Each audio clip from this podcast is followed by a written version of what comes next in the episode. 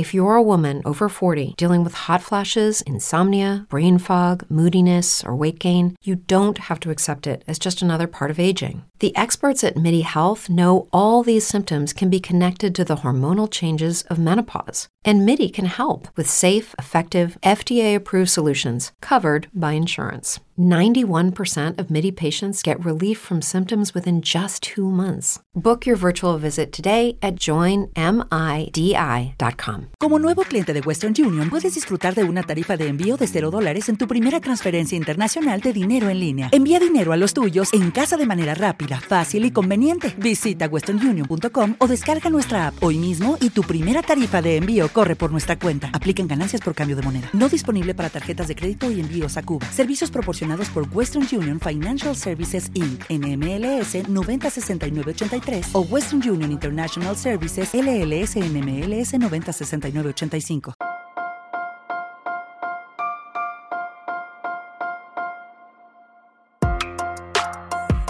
Buenos días, Madre Esfera. Días, Madre Esfera, con Mónica de la Fuente.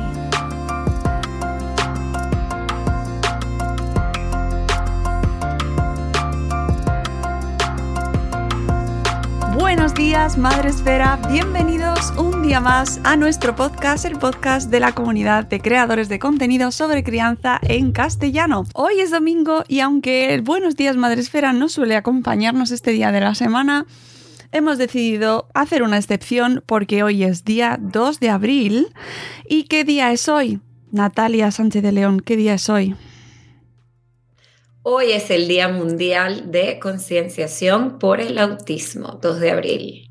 Exactamente. Y por eso hemos abierto las puertas y la sala de nuestro estudio de grabación para dedicar el día de hoy a hablar sobre las reivindicaciones principales que tienen pues muchas familias que viven con el autismo día a día y para eso, pues mm, hoy vuelve aquí a Buenos Días Madresfera Natalia Sánchez de León, que, a la que ya hemos podido escuchar y que escuchasteis en un podcast hace ya, pues no sé, un par de meses, un par de semanas. Ya tengo el tiempo y yo, no sé, vivimos ahí como un divorcio constante. Y la escuchasteis hace poco contándonos quién era, eh, a qué se dedica, un poco su historia, que la conocieseis un poco mejor. Y hoy nos visita de nuevo, pues para celebrar y reivindicar sobre todo, porque celebrar, bueno, pues qué vamos a celebrar hoy, pero hay que reivindicar, hay que alzar la voz y contar cosas relacionadas con este día, ¿verdad Natalia? Totalmente. Bueno, y que al final es un día que agrupa dentro de la comunidad de personas que están de alguna manera eh, impactadas o involucradas en el mundillo del autismo, hay como em, distintos, eh, o sea, es un colectivo en general que se divide como en, en muchos pequeños gremios, ¿sí? Y que cada grupo eh, tiene sus reivindicaciones. Por supuesto, yo estoy como muy vinculada a um, todo lo que tiene que ver con la neuro, la maternidad neurodivergente, o sea, yo no hablo de autismo en primera persona, el colectivo autista, adultos, los adultos autistas, tienen como súper claro también que reivindican, de hecho hay otro día que es el Día del Orgullo Autista, este es el Día Mundial de Concienciación. Al final se, se, se, aborda todo este tema como en distintos campos de batalla y pues lo que, a lo que yo más me dedico es a lo que tiene que ver con la maternidad neurodivergente y em, un puntito eh, que, del, que me genera a mí mucha sensibilidad, que es el tema de la inclusión escolar eh, y de los ambientes inclusivos en la infancia. Este, que es a donde más me gusta enfocarme, sobre todo porque los niños son un lienzo en blanco, ¿no? Yo creo que para que nosotros los adultos seamos realmente inclusivos hay mucho que tenemos que desaprender, ¿no? Hay, hay mucho que reprogramar en nuestro cerebro, eh, vinculado como a creencias, prejuicios, a, a cómo hemos sido educados y criados y, es un trabajito como más difícil, ¿no? En la infancia sensibilizar y, crear entornos inclusivos me parece que es hermoso. Em, los niños son naturalmente inclusivos y, solo em, acompañados de adultos realmente informados. Eh, digamos, sus mentecitas son tan, tan eh, nobles y tan puras que creo que es a donde a mí me gusta sembrar semillitas y cultivar, ¿no?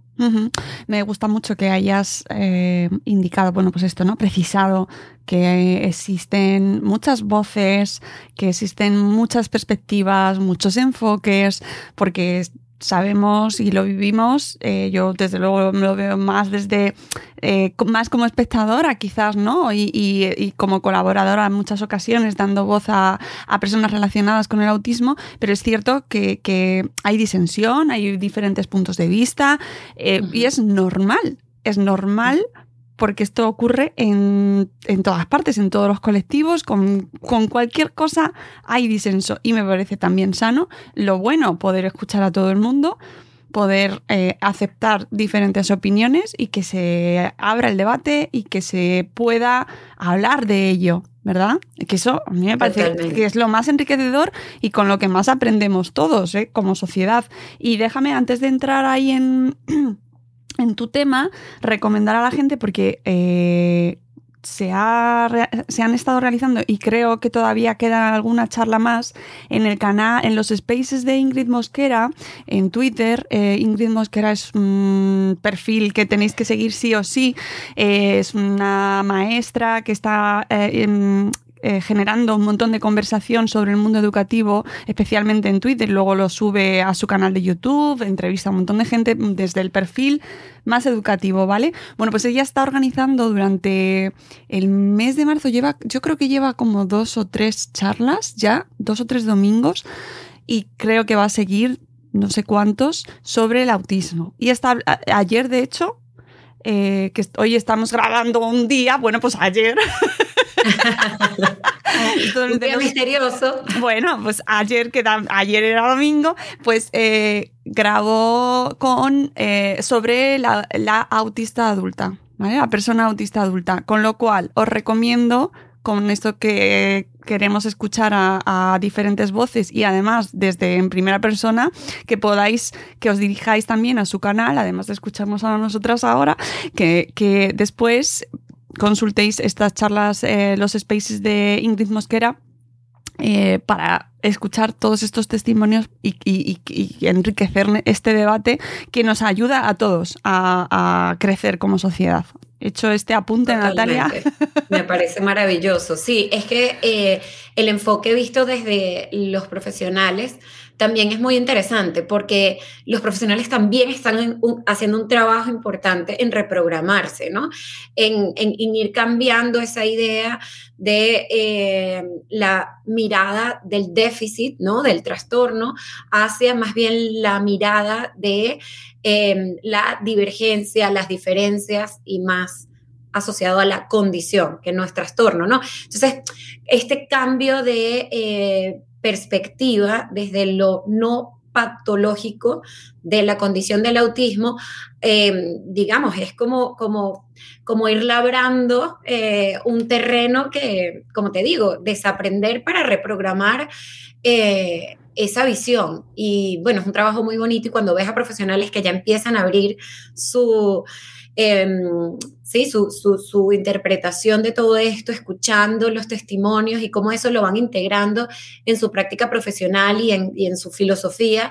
Em, es muy bonito, ¿no? Porque uno siente, wow, lo están logrando, lo estamos logrando, eh, algo está pasando, las cosas están cambiando.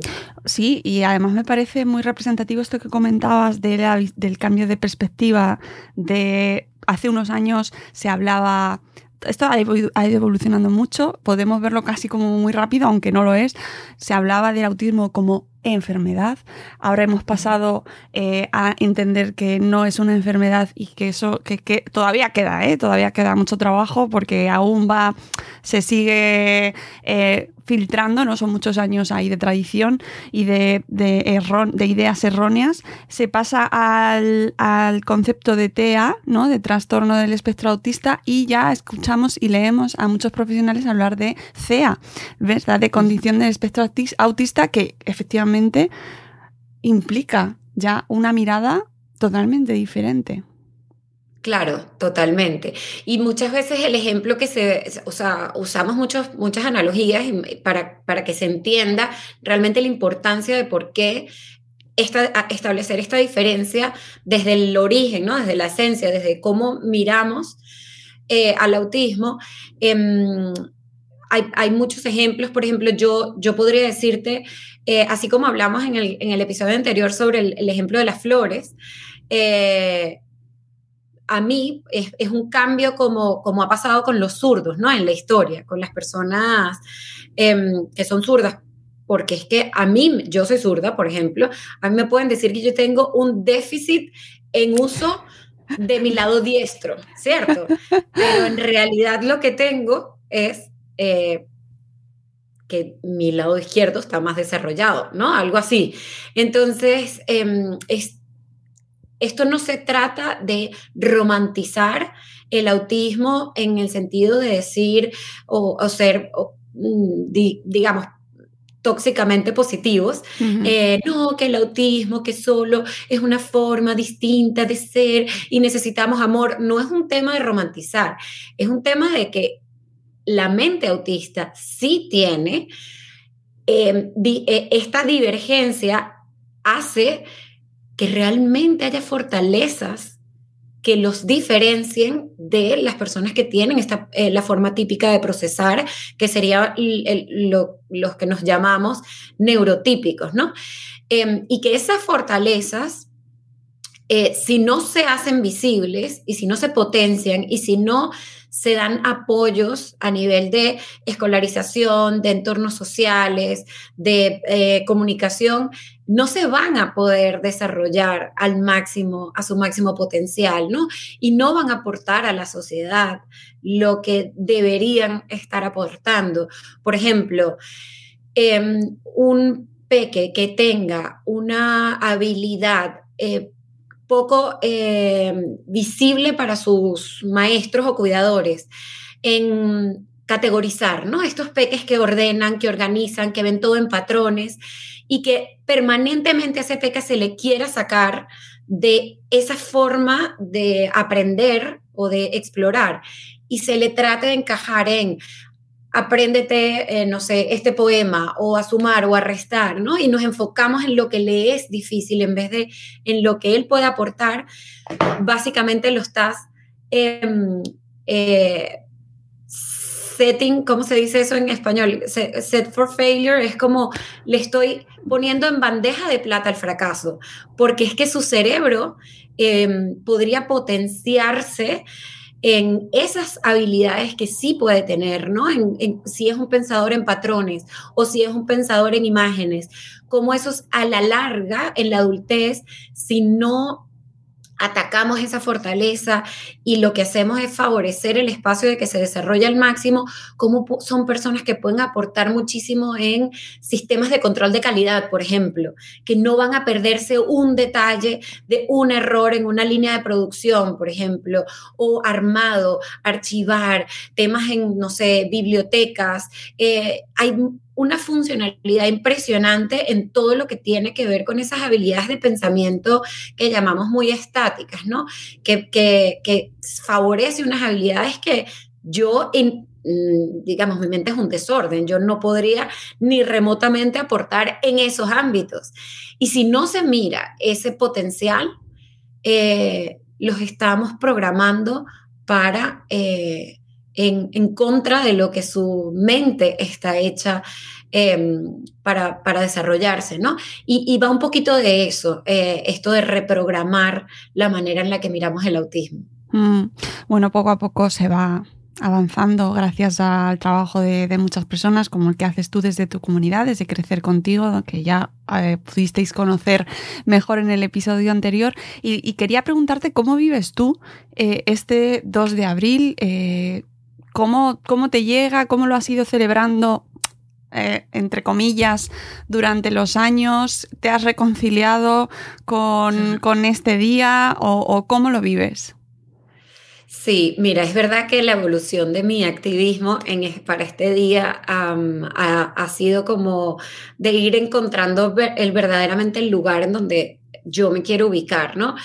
Eh, inicialmente sí daba mucha, mucho peso eh, a, dar visibilidad a lo que son los desafíos de la crianza, porque em, eh, este camino sí es en realidad es muy solitario. porque absolutamente todos los desafíos que se dan en la, en la maternidad em, se complican aún más cuando viene el diagnóstico de autismo y yo creo que eso es muy poco visible y no tenemos apoyos eh, no tenemos eh, figuras de referencia que nos orienten hacia todo lo que para nosotros es muy incierto y muy confuso como madres. No sabemos si lo que tenemos que hacer es abarrotarnos de terapias, no sabemos si lo que tenemos que hacer es buscar un tratamiento, digamos, para el autismo, no sabemos si nuestro rol en la sociedad entonces va a ser eh, luchar contra quienes no nos aceptan o nos hacen juicios. Em, y hoy en día estoy como mucho más enfocada en esto que te decía que es em, la concienciación desde la infancia. De hecho, acaba de salir mi primer cuento eh, infantil, aquí está. Pero bueno, se llama... Notición. se, ha, emocionado mucha la emoción, y todo. Mucha emoción. Se me cae la cámara. Sí, em, bueno, este cuento, eh, tuvimos la presentación, la primera presentación em, en, el Cole Lardal hace dos días. Y pues bueno, estos cuentos van de em, ser un vehículo para que los adultos desinformados puedan criar en valores de tolerancia, empatía, respeto em, y que podamos educar a los niños en entornos donde se dé valor a las diferencias, ¿no?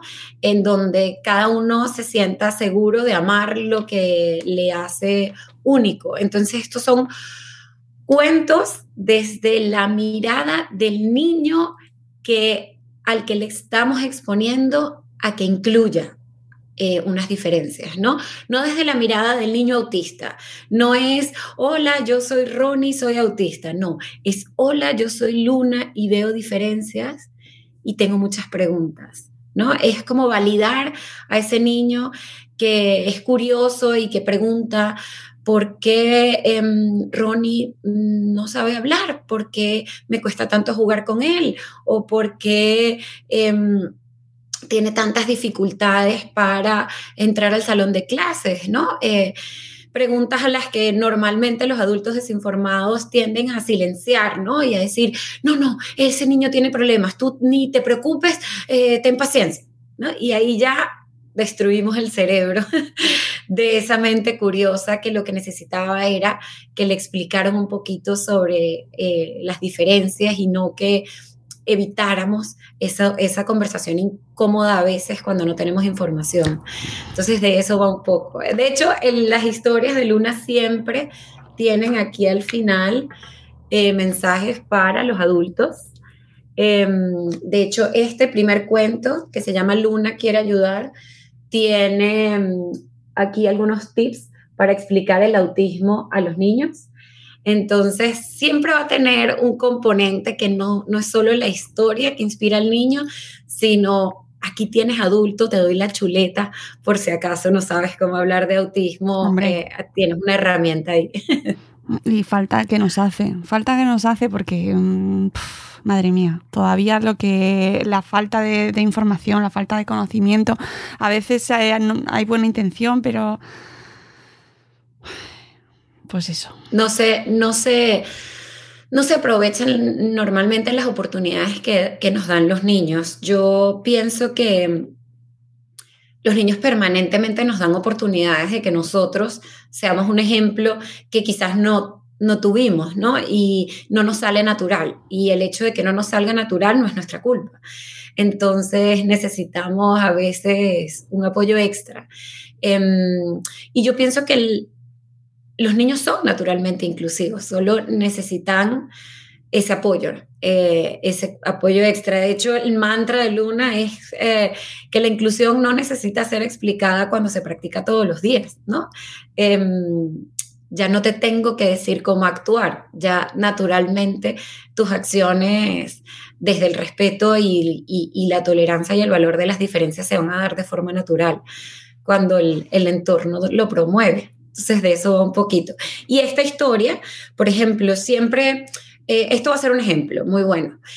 Eh, queremos que nuestros niños sean empáticos, que se pongan en el lugar del otro, incluso desde antes que su cerebro esté listo para hacerlo, ¿no? Ponerse en el lugar del otro es una habilidad que viene con la madurez. Y mm, normalmente los padres eh, tendemos a decir, mi amor, sé empático, vamos, eh, ponte en su lugar, cómo crees que se siente, cómo crees, cómo crees, ¿no? Y yo me pregunté, bueno, ¿qué viene antes de ser empático? Y lo que viene antes es realmente notar qué es lo que está pasando en nuestro entorno. Y esa capacidad de observar em, se desarrolla en unas personas más y en unas menos. Y esta historia va de cómo los adultos que rodean a Luna le invitan a notar en realidad qué es lo que está pasando en su entorno y cuando ella en realidad mira y ve, se da cuenta en dónde puede actuar. Nosotros no podemos invitar a los niños a actuar de forma empática sin antes asegurarnos de que ellos mismos sean capaces de observar, sin que alguien les diga, mira, ese niño parece que está teniendo dificultades. No, es cómo te ayudo a ti a que desde tu propia visión eh, lo notes. Y de eso va un poquito esta primera historia de Luna. Bueno, dejaremos. Mm, ¿Dónde se puede comprar este cuento, Natalia? Bueno, lo pueden comprar aquí en España, está en Amazon, está mm, en... Todavía no tengo el, listado de librerías, pero en teoría lo van a encontrar en FNAC, en Casa del Libro, en el Corte Inglés. Eh, y en las principales librerías, ¿no? Este, pero como base, Amazon. Claro, no, no, ahí lo pueden encontrar seguro. Dejaremos la información sobre el libro luego en la descripción del programa, porque esto, claro, oye, pues eh, hay que contarlo, es muy importante, es un recurso a nuestra disposición, a disposición de coles, por ejemplo, ¿no? ¿Verdad? De, leerlo en clase de familias, que para un día como hoy, pues es fantástico. Cuéntanos em, qué reivindicaciones principales eh, merece la pena que hoy abordemos aquí desde Buenos Días Madrefera y que queden ahí grabadas como lo, más importante para tener en cuenta hoy. Vale, mire, yo creo que la más importante, eh, diría yo, que es este, el cambio de mirada desde em, de que la intención el día de hoy ya empieza a dejar de ser sensibilizar la intención no es sensibilizar, es dignificar la condición de autismo. Y esto es muy importante porque mm, en el momento en que hablamos de sensibilizar, ya aparentemente hay una connotación de, lástima ¿no? y de inferioridad.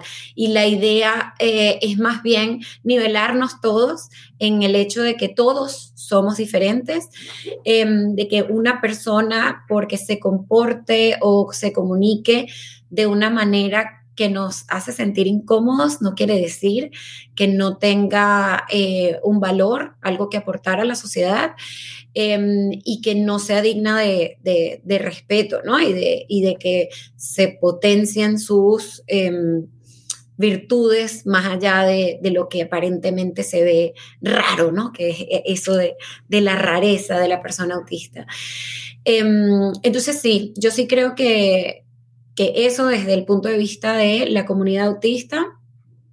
Y pienso que desde la comunidad de padres y madres de, de, niños con diagnóstico de autismo, va un poco más de, minimizar los juicios, ¿no? Em, hay algo que, una situación que es implacable, que obviamente nuestros niños tienen, por ejemplo, menos facilidad para, para comunicarse y para relacionarse de forma espontánea con otros niños y eso impacta directamente en em, invitaciones a juegos, invitaciones a cumpleaños, em, apertura de los coles a recibirlos eh, por miedo a no tener las herramientas que necesitan para ayudarles, ¿no? Y, en ese sentido, siempre em, ayudar a la gente a ponerse en nuestro lugar, de que permanentemente nos sentimos, nos sentimos rechazados por un sistema que no nos entiende todavía.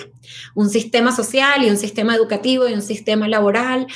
Eh, y creo que ese sería el segundo, ¿no? Lo que vivimos las familias por la desinformación es realmente como si fuera un camino lleno de piedras y baches, ¿no? Cosa que eh, dificulta que nos sintamos verdaderamente incluidos. Em, esas serían esas dos, ¿no?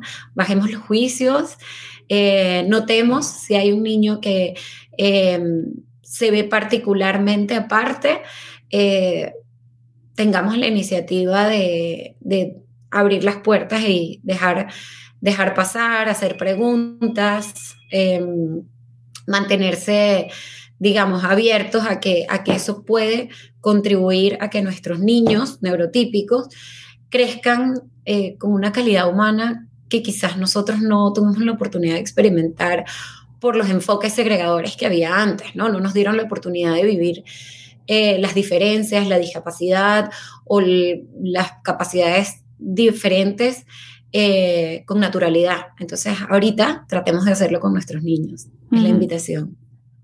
Me parecen reivindicaciones eh, importantísimas. Antes has comentado algo que, me parece muy importante, que en ocasiones leo eh, pues reclamaciones, reivindicaciones, eh, sobre todo de personas autistas o también de, sus, de, familias con, niños y niñas autistas, en cuanto, a la en cuanto al tema de la diferencia, de las capacidades diferentes y de de la nomenclatura, ¿no? De si mm. nos centramos en aquello que pueden hacer o aquello que no pueden hacer. Y entiendo la, reclamación en el sentido de que mm, dejar de ver aquello, las dificultades, les puede alejar de ayudas o eh, recursos que les corresponden. Entiendo el discurso de centrarnos en las capacidades diferentes, pero tenemos que, ¿cómo lo unimos o equilibramos con esas dificultades que el autismo presenta también. Es decir, igual que una persona neurotípica tiene X dificultades y, reclama esas ayudas, una persona eh, con autismo, una persona autista, las tiene también. ¿Cómo lo unimos eso, Natalia? Porque a veces es, un, eh, es, un, debate. Es una súper buena pregunta y yo voy a tratar de articularlo. Eh, lo mejor posible. A ver, ¿qué es lo que pasa? Que el grado de autismo socialmente no debería ser em, un elemento para conocer a la persona eh, autista. El grado de autismo es simplemente una herramienta del sistema de salud o las administraciones para poder categorizar eh, los recursos, ¿sí? Como tú estabas diciendo. Entonces, si dejamos de ver eh, el grado de autonomía o visto desde el, otro, desde el otro lado de discapacidad, entonces vamos a ignorar eh, esos apoyos en tres categorías. Pero hay varios temas ahí.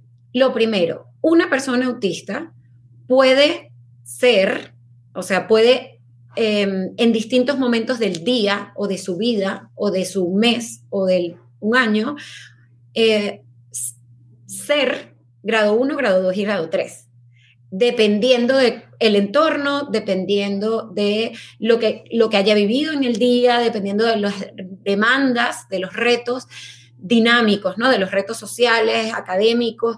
O sea, eh, al final todos sabemos que a veces, de hecho lo hablamos justo antes de empezar a grabar, ah. hay días que nuestro cerebro tiene una apertura eh, y, una velocidad increíble y hay días que nos sentimos un poquito más eh, como atorados, ¿no? Eso es un, es un perfecto ejemplo para decirte por qué los grados no son algo estático y que no se mueve, no se mueve, ¿no? Las personas autistas adultas sienten a veces que eh, tienen em, unas necesidades equivalentes a lo que hoy en día en la nomenclatura formal llaman grado 3 y a veces grado 1. Entonces, ok, vamos a dejar eso aparcado ahí. ¿Qué es lo que pasa? Que filosóficamente, si nosotros no tuviéramos un sistema, por ejemplo, de educación en masas, si la educación estuviera enfocada a cada a individualizar eh, la capacidad, digamos, cómo educamos en función de las capacidades y necesidades individuales, en realidad yo no necesitaría grados, porque el individuo, así de único, no te tengo que encajar en ningún lugar, porque es que nadie estaría encajado en ningún lugar. ¿Qué es lo que pasa? Que el sistema de educación, cómo funciona y cómo está creado, sea por lo que sea, históricamente, después de las guerras, lo que, la circunstancia que hizo que los sistemas educativos sean como son, es lo que genera la necesidad de categorizar a la gente por más funcional o menos funcional. Pero si el sistema estaría, estuviera eh, de, hecho para atender las necesidades individuales de cada quien, yo no necesitaría poner en cajitas a nadie. E igual en la adultez, el entorno laboral. Eh, el entorno laboral está hecho por... With the Lucky Land slots, you can get lucky just about anywhere. This is your captain speaking. Uh, we've got clear runway and the weather's fine, but we're just going to circle up here a while and uh, get lucky. No, no, nothing like that. It's just these cash prizes add up quick. So I suggest you sit back, keep your tray table upright, and start getting lucky. Play for free at LuckyLandSlots.com. Are you feeling lucky? No purchase necessary. Void where prohibited by law. 18 plus terms and conditions apply. See website for details. Judy was boring. Hello. Then Judy discovered ChumbaCasino.com. It's my little escape. Now Judy's the life of the party. Oh, baby, Mama's bringing home the bacon. Whoa. Take it easy, Judy. The Chumba life is for everybody. So go to ChumbaCasino.com and play over 100 casino style games. Join today and play for free for your chance to redeem some serious prizes. ChumbaCasino.com. No purchase necessary. Void where prohibited by law. 18 plus terms and conditions apply. See website for details. De forma implacable para que tú des la talla en unas capacidades determinadas y no en las tuyas donde pueden encajar. Entonces, claro, necesitas inclusión laboral porque las personas que tienen capacidades similares a las de la comunidad autista en general no hacen fit, no encajan en la mayoría de las posiciones que están creadas por cómo están creadas. Entonces, al, final, y de eso va un poco el concepto de capacitismo, ¿no? Eh, la discriminación por capacidades, ¿sí? Eh, literal creada por nuestro sistema. Estamos, el sistema está creado de forma que descarta capacidades particulares y por eso esas personas entonces necesitan apoyos económicos o apoyos extra. Pero si hubiera espacio laboral para las capacidades que tienen esas personas, esas personas no necesitarán ninguna subvención, ningún apoyo. ¿Sí? Entonces, aquí es un tema más filosófico que, que otra cosa. Claro, hoy en día, como están creados los sistemas educativos y laborales, estas personas no encajan, necesitan ser vistas como discapacitadas para poder compensar todo aquello que les excluye. Es triste, pero cierto. Claro, sí, sí. Eh, cambiar eso lo veo mm, complicado, o sea, muy, muy complicado en el sentido de que llevamos una estructura eh, inmensa, o sea, está todo concebido desde esa visión tanto la educación, la sanidad incluso, eh, la vida profesional, incluso muchas veces la vida social, ¿no? Eh, al final, cambiar eso va a llevar mucho tiempo. Claro, pero yo te doy un ejemplo. Eh, Specialister, que es esta organización de inclusión laboral que le hace eh, el proyecto, por ejemplo, a SAP, ¿sí? Em, para que estos perfiles de personas autistas que le funcionan a nivel de programación muy bien a esa organización y que se dio cuenta, eh, ¿qué es lo que hacen? Ellos entrenan al personal, imagínate que entrenas a los directivos de una, de una empresa y les explicas que si una persona no te ve a los ojos, no quiere decir que entonces tiene problemas de comunicación y eso va a impactar directamente en su trabajo. Entonces, tú estás haciendo valer a la persona por lo que realmente puede aportar y no por la imagen que te está dando de sus habilidades comunicativas, de sus habilidades eh, de relacionamiento, no, porque esa persona puede ser muy productiva en un entorno de programación, por ejemplo. Entonces, eh, eh, ya hay lugares en donde se está entrenando a la gente para que cambie su manera de em, crear la percepción del otro, ¿sí? Entonces, claro, si, eh, por ejemplo, hay en el mundo de los gamers, en el desarrollo de, em, en el desarrollo de juegos de video, ¿sí? Hay muchísimos perfiles de autistas que eh, detectan errores en la programación de esos juegos y en el control de calidad de los juegos, em, sí, de, no sé, de PlayStation, este tipo de cosas, eh, los perfiles autistas están súper bien valorados, pero ¿qué, ¿qué ha tenido que pasar antes? Oye, que la empresa se dé cuenta que las métricas para medir un perfil no son las que habían considerado hasta ahora, ¿no? Yo creo que hay lugares en donde se está logrando. Eh, por ejemplo, hay coles en los que ya la diversificación de métodos para evaluar a los estudiantes eh, se está adaptando a los perfiles autistas. Por ejemplo, que yo te dé la oportunidad de hacer una prueba oral escrita en una habitación aparte o que te dé más tiempo que la tipografía de los planteamientos sea de otro tamaño, que yo no te mida eh, cosas, eh, que yo no esté evaluando tu interpretación simbólica de una lectura o de un poema, porque tu mente eh, tiene dificultades con lo simbólico y puede ser evaluada mejor con, con temas un poquito más concretos. Eso está pasando. Claro, ¿cómo hacemos que esto se amplíe velozmente? Es más, es más difícil. Pero yo creo que hay lugares en donde está pasando y está pasando muy bien. Qué interesante, la verdad es que sí. Eh, mm, sigo viéndolo difícil, eh, por ejemplo, en el tema de la educación, donde estamos ahí tan anclados en un sistema ¿no? en el que se, eh, se, evalúa o se enseña hacia la norma o sobre la norma o buscando una eh, homogeneización, ¿verdad? Eh, y aquello que se sale, pues mm, tanto por arriba como por abajo, entiéndenseme los movimientos, porque no me refiero a mejor o peor, sino que se, habla así, ¿no? En ese sentido de, de, pues, de capacidades por ejemplo, ¿no? Hablamos en ese sentido. Totalmente. Y, por ejemplo, estaba pensando en figuras como los, eh, los mm, especialistas del lenguaje o los especialistas eh, en, las, en las aulas, ¿no? En las, eh, para adaptar em, las clases que están precisamente porque se ha identificado esas esas dificultades a la hora de, bueno, de manejar esas lecciones o de, estas personas. Entonces, ¿qué pasa? ¿Cómo lo integraríamos estos perfiles si no hablamos de dificultades y solo hablamos de capacidades diferentes? Claro, bueno, obviamente lo ideal sería poder ajustar los métodos de evaluación a, cada perfil, ¿no? O sea, yo lo vivo en, en el cole de, de mi hijo, donde hay em, un enfoque como alternativo eh, de educación para la vida.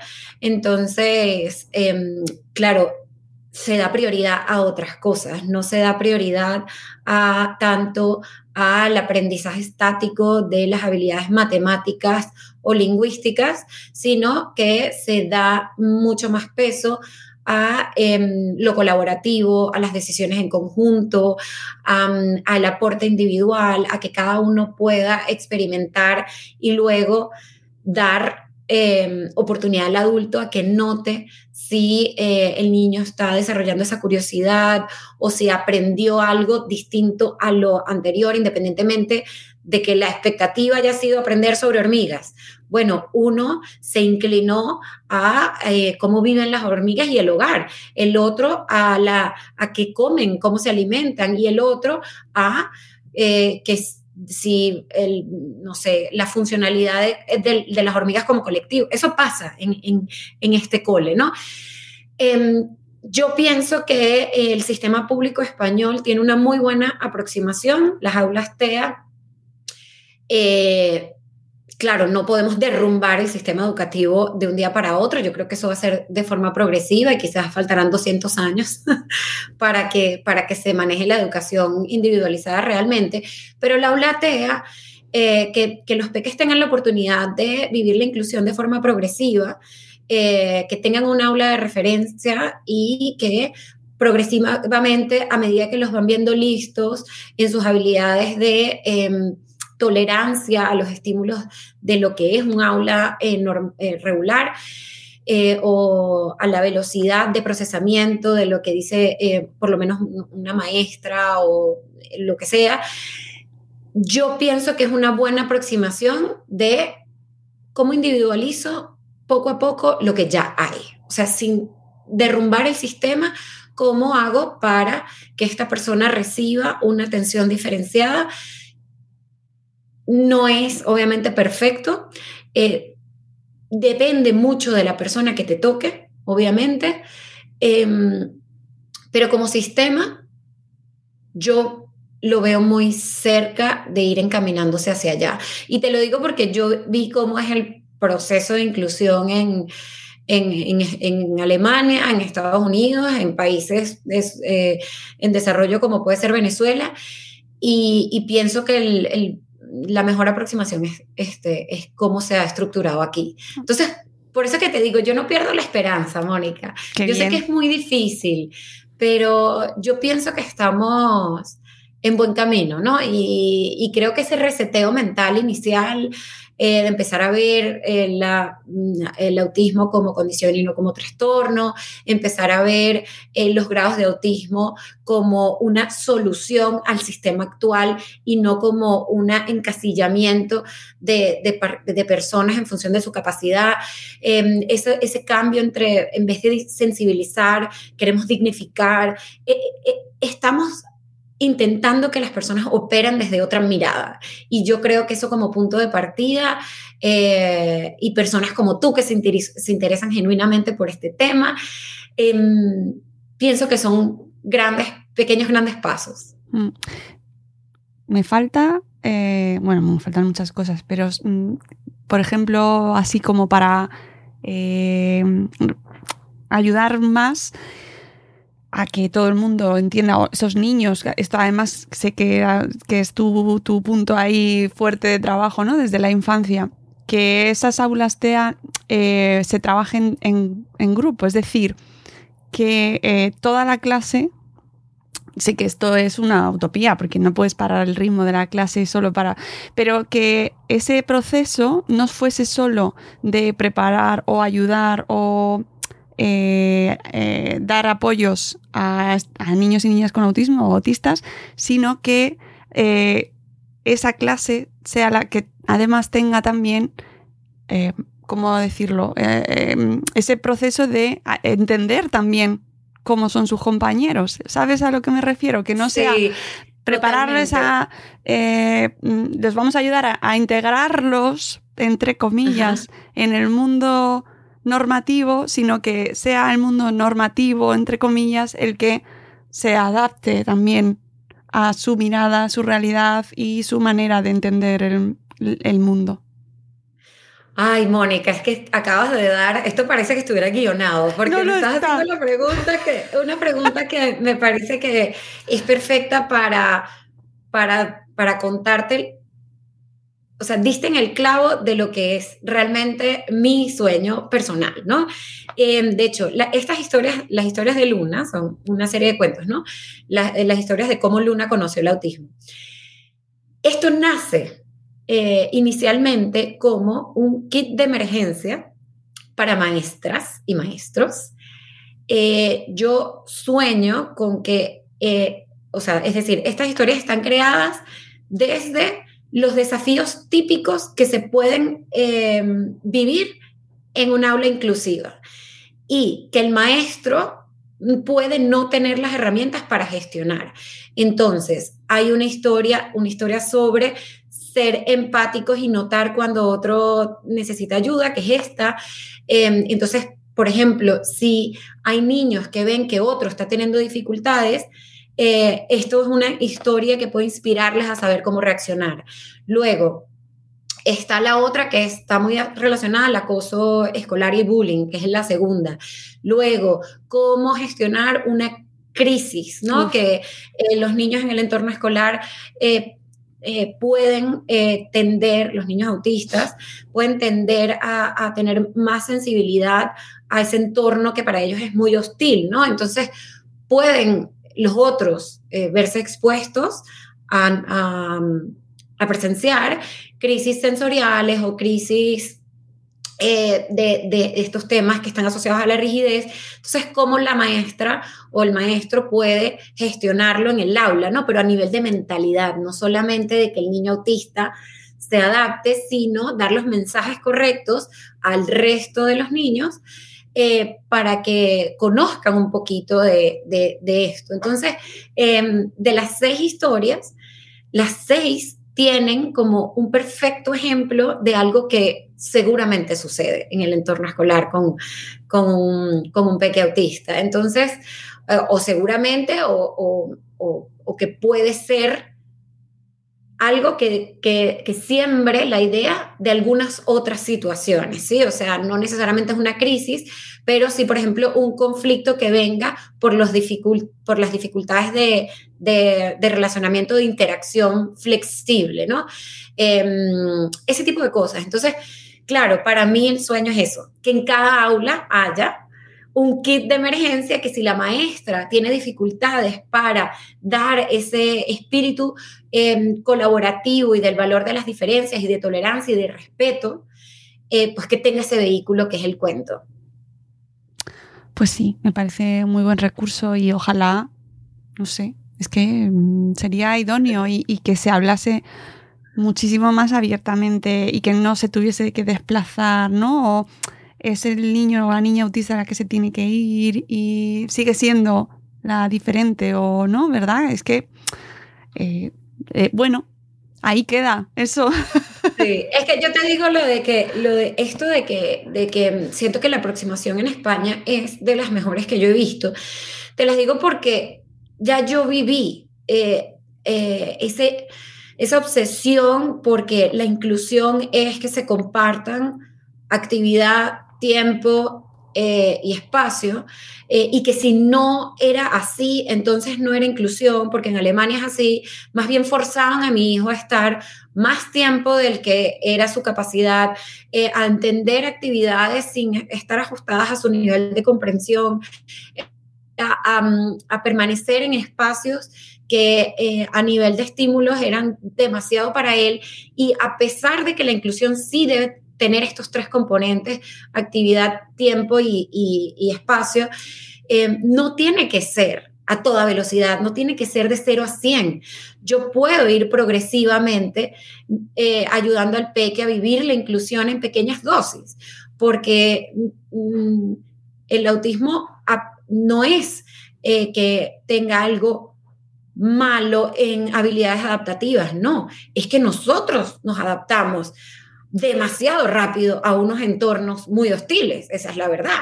Entonces, eh, lo que para una mente mm, eh, neurotípica, entre comillas, puede ser muy fácil de tolerar, eh, para una mente autista no, y, sí es verdad que tenemos que cambiar el entorno y el diseño de las actividades, pero también podemos darles esas oportunidades en pequeñas dosis. Entonces yo no lo veo eh, tan segregador eh, el hecho de que sea progresivo, ¿sí? Más segregador me parece em, como la educación especial cuando se toma esa decisión simplemente porque ya no puedo más yo con el niño pero es que no le has dado los apoyos para incluirlo todavía. Entonces, ah, no, es que no podemos con este niño y a pesar de que se puede favorecer de un ambiente inclusivo, no, lo voy a separar porque es que no me doy yo abasto, es que no... E, eso es lo que sí eh, me parece que no, no debe ser como la solución automática, ¿no? Uf, no vamos a tocar ese debate ahí, entraremos, lo dejaremos para otro. Pronto. porque lo podemos dejar para otra. Ese va para programa entero. Porque también tiene mucha tela, pero eh, yo creo que con el programa de hoy y con los- el objetivo de hoy hemos dejado ahí unas cuantas reivindicaciones, unas, hemos perfilado eh, unas cuantas ideas que yo creo que son muy importantes, muy necesarias y que nos dan una idea de también además de cuánto hemos evolucionado, que me parece muy positivo y muy bueno, Natalia, todo el hecho de que, oye, que, se están dando se están dando pasos, se están haciendo cosas, se está evolucionando y se está aprendiendo sobre el tema. ¿Queda mucho por hacer? Seguro. Pero, pero bueno, Yo soy optimista, ¿sabes? Yo no puedo evitarlo. O sea, el día que eh, me hunda en el pesimismo y en la rabia contra el mundo, eh, ahí pierdo la motivación. O sea, no me desapareceré. Entonces, eh, para mí, eh, el ser optimista es parte del- de mi motor eh, en la vida y para todo, con mi hijo, con la sociedad, con los coles. Yo, yo pienso que la gente es buena, eh, solo necesita eh, más herramientas y más información eh, para estar más presente, ¿no? Eh, y yo de hecho, a ver, que seguramente muchos padres que, de niños que no tienen ninguna necesidad eh, demasiado particular, ¿no? Todo- todos tenemos necesidades eh, particulares, pero que quizás eh, niños con desarrollo típico dentro del promedio, eh, yo cerraría invitándolos a que pidan que los coles de sus peques sean inclusivos, porque esto no favorece nada más a los niños que están siendo incluidos, esto favorece a las nuevas generaciones este, en su totalidad. Es decir, em, el ambiente inclusivo ayuda a los niños a que desarrollen unas habilidades para la vida que son esenciales en el bueno, serán esenciales en el futuro y que para mí son esenciales para tener calidad humana, para su desarrollo en valores, en ética, en, en, en sociedad, ¿no? en, en ciudadanía. Eh, son para mí los serán los adultos que vayan a ser más evolucionados, son los que hoy en día se están criando en ambientes inclusivos y que, y que tienen la oportunidad desde muy pequeños eh, de conocer a diversos tipos de personas.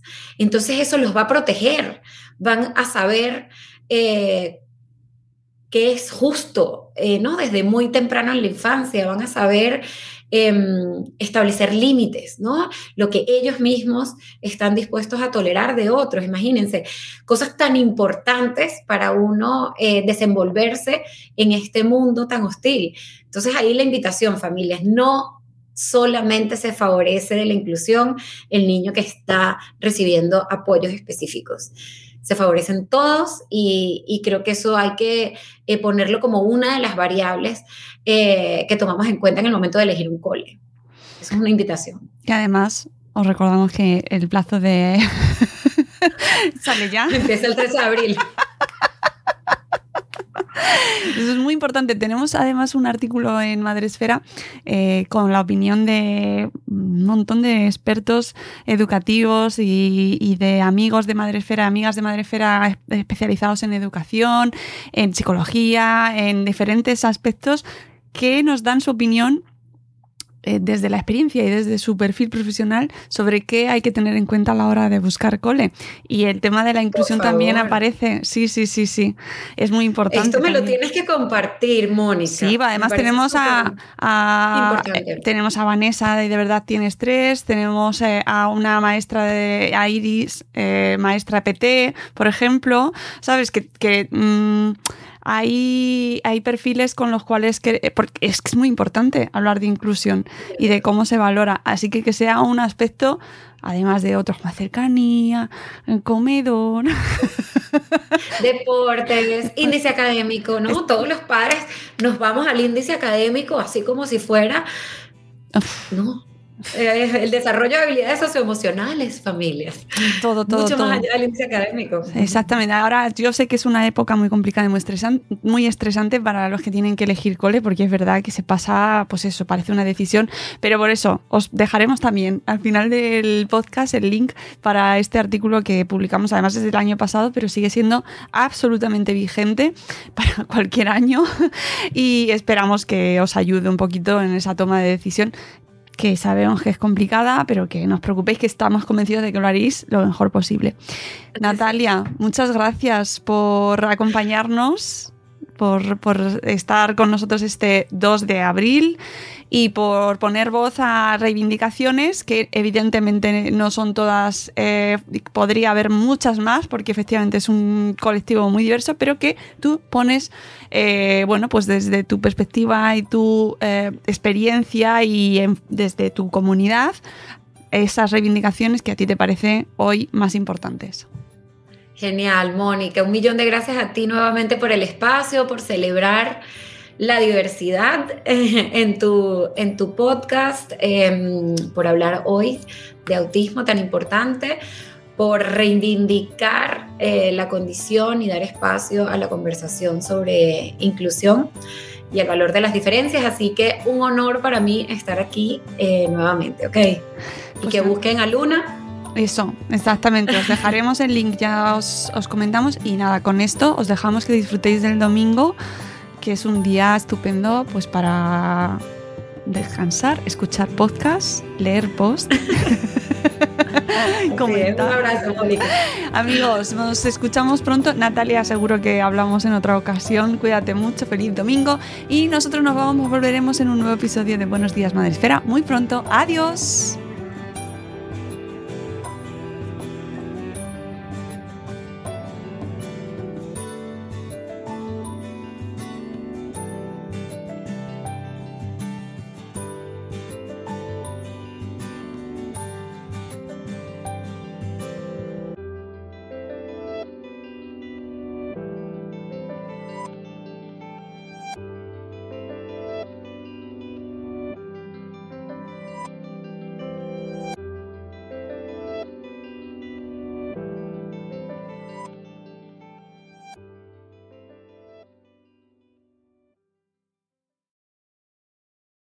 It is Ryan here, and I have a question for you. What do you do when you win?